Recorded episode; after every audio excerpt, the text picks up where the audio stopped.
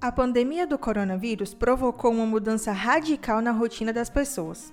Após as medidas de isolamento social, com receio de contrair a Covid-19 em clínicas, laboratórios e hospitais, muita gente passou a cancelar procedimentos de saúde que não fossem urgentes. Uma atitude perigosa, especialmente para aqueles que estão no grupo de risco: idosos, portadores de doenças crônicas, diabetes, cardiopatias, hipertensão e obesos. Em Barreiras, muitas instituições de saúde tiveram diminuição no movimento dos últimos 45 dias. Uma delas foi o Labem, como explica a farmacêutica Edna Mascarenhas. A pandemia impactou diretamente nos nossos exames laboratoriais, mas a vinda do público ao laboratório, até mesmo pela norma baixada pela Prefeitura Municipal, onde as pessoas deveriam ficar em casa. Então houve uma redução significativa da procura pelos locais de saúde, também por isso. E a sensação é que as outras doenças deixaram de existir, tendo só no momento Covid, quando na realidade não é isso.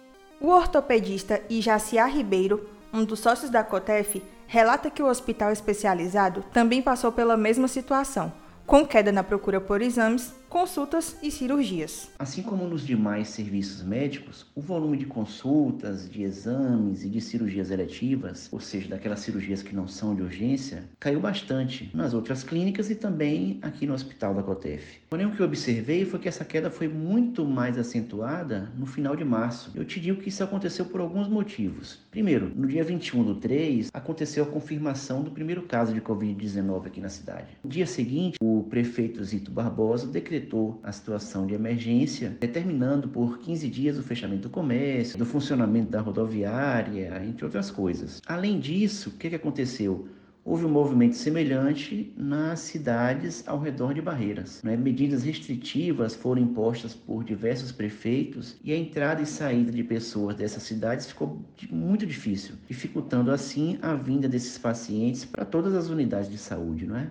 A baixa taxa de ocupação nas instituições privadas de saúde é uma realidade regional.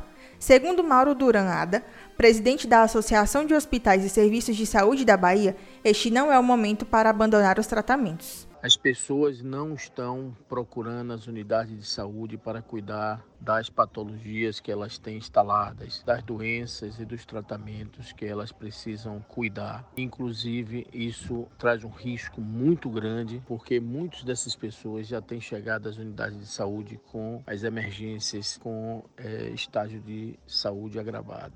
Duran reforça a necessidade de se confiar no preparo dessas instituições no enfrentamento ao Covid-19 Dessa forma, evita-se o agravamento de algumas enfermidades e se preserva os leitos de alta complexidade, tão necessários nesse momento. As instituições de saúde na Bahia estão aparelhadas, estão preparadas para cuidar das pessoas que têm suas doenças instaladas e também para não deixar que essas pessoas sejam contaminadas com pacientes que têm Covid.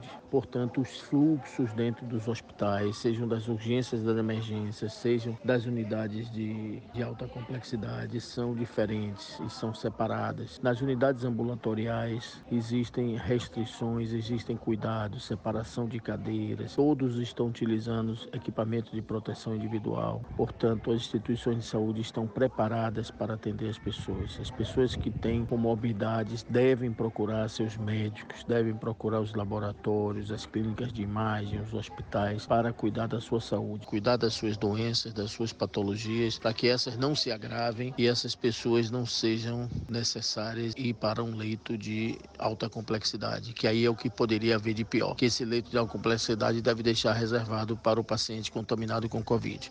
Tá dado o recado. Vamos cuidar da nossa saúde e assim fazer a nossa parte no combate ao coronavírus. Eu sou Ellen Luiz para o programa Rolê.